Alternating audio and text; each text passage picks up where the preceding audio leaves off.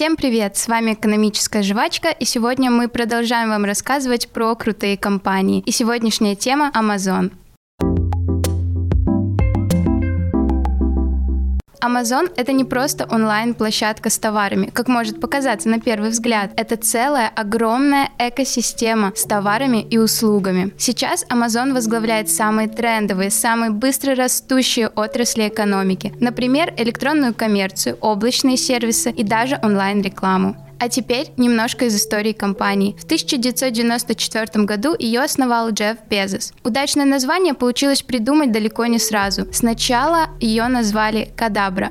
Почти что заклинание с Гарри Поттера. Но это название пришлось поменять, потому что в переводе с английского оно напоминало слово «труп». Согласитесь, совсем неприятно. Следующее название было Relentless, что переводится как неотступный, чтобы показать, что компания будет максимально удовлетворять запросы покупателей. Итак, после долгих поисков идеальное название было найдено. Почему Безос выбрал именно его?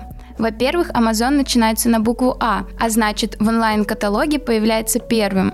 Это очень хитрый ход. Во-вторых, такое название ассоциируется с самой большой рекой на Земле – Амазонкой, а бизнесмен хотел, чтобы Amazon представлял в будущем самую большую коллекцию товаров в интернете. И он, кстати, своего добился.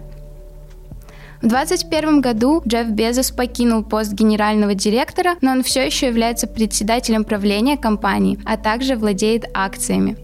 Сейчас в компании работает более миллиона человек, почти что целый город. Но при этом условия в компании довольно жесткие. За людьми постоянно наблюдают, чтобы работа выполнялась максимально идеально.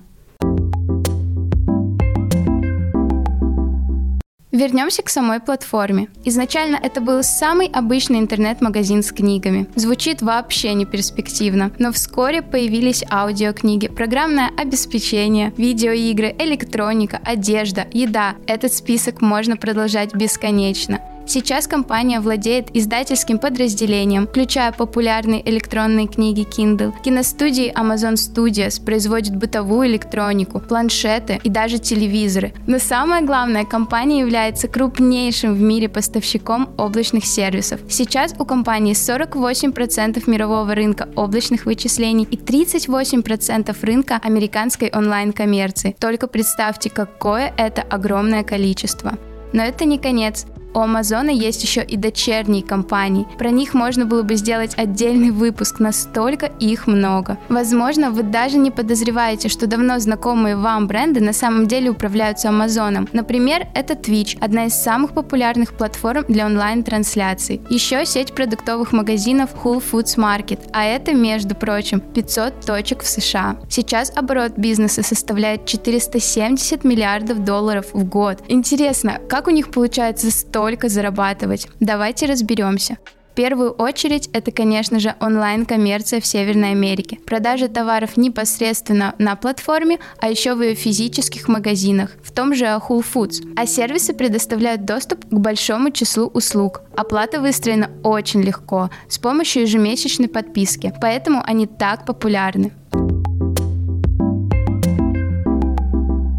А теперь к необычным способам заработка компании, а точнее способам экономии. Компания зарабатывает на налогах. Налог на прибыль для Amazon составляет всего около 1%, когда в среднем по Америке это число равно 14. Согласитесь, намного больше. Возникает вопрос, как Amazon это делает? На самом деле все легко. Компания получает разные льготы на уровне штата, когда открывает крупные отделения. А еще выплачивает зарплаты своими акциями. Вот так, пришел работать кассиром, а получил акции одной из крупнейших в мире компаний. По-моему, звучит идеально. А теперь интересный факт. Корпоративная легенда гласит, что свой первый рабочий стол Безос сделал сам, из дверей, поэтому в офисах фирмы некоторые столы также сделаны из дверей, чтобы напоминать сотрудникам о необходимости экономить и разумно распределять капитал. На этом все. С вами была экономическая жвачка и встретимся в следующих выпусках. Пока-пока.